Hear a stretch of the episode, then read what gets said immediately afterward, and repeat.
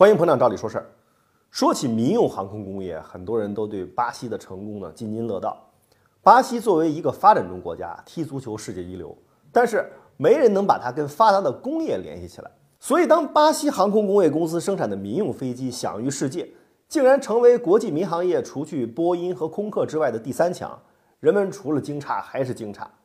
这也就难怪啊，要把巴西的飞机作为津津乐道的话题谈资。很多人甚至还用巴西航空工业的成功呢来嘲笑我们自己，笑话我们自己的民用航空工业，至今在世界上还没有一席之地。其实事情并不是表面上看起来的发不发达的问题。俄罗斯的航空工业够发达吧？能够制造出世界一流战斗机、轰炸机、运输机，俄罗斯的航空工业难道不如巴西吗？巴西航空工业的成功最根本的原因在于结合自身的优势，准确的市场定位和切合自身实际的发展思路。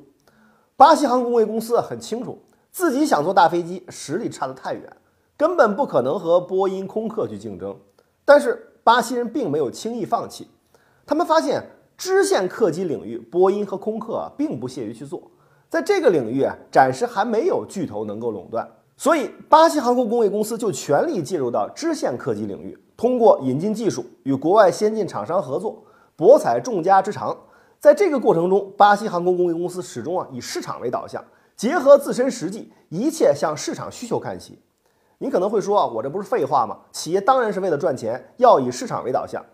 您说的那是一般的企业。对于航空工业这种关系国家安全战略的工业领域可不一定，而且巴西人自己也走过弯路。在上世纪的六十七十年代，巴西航空工业公司成立之初，它是一家彻头彻尾的国有企业，肩负着民族振兴的重任。从一开始啊，就力争研发出巴西人自己的飞机。为了不依赖外国人，巴西政府给予了巴西航空工业公司大量的资源倾斜，进行技术研发，不求最好，但求独立自主。结果进入到八十年代，随着巴西政府陷入债务危机，没有能力再继续给巴西航空输血，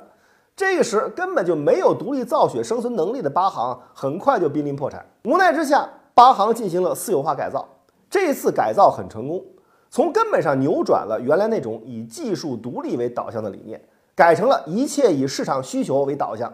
在技术上量力而为，怎么划算就怎么来，大胆的整合国际厂商的先进部件和技术。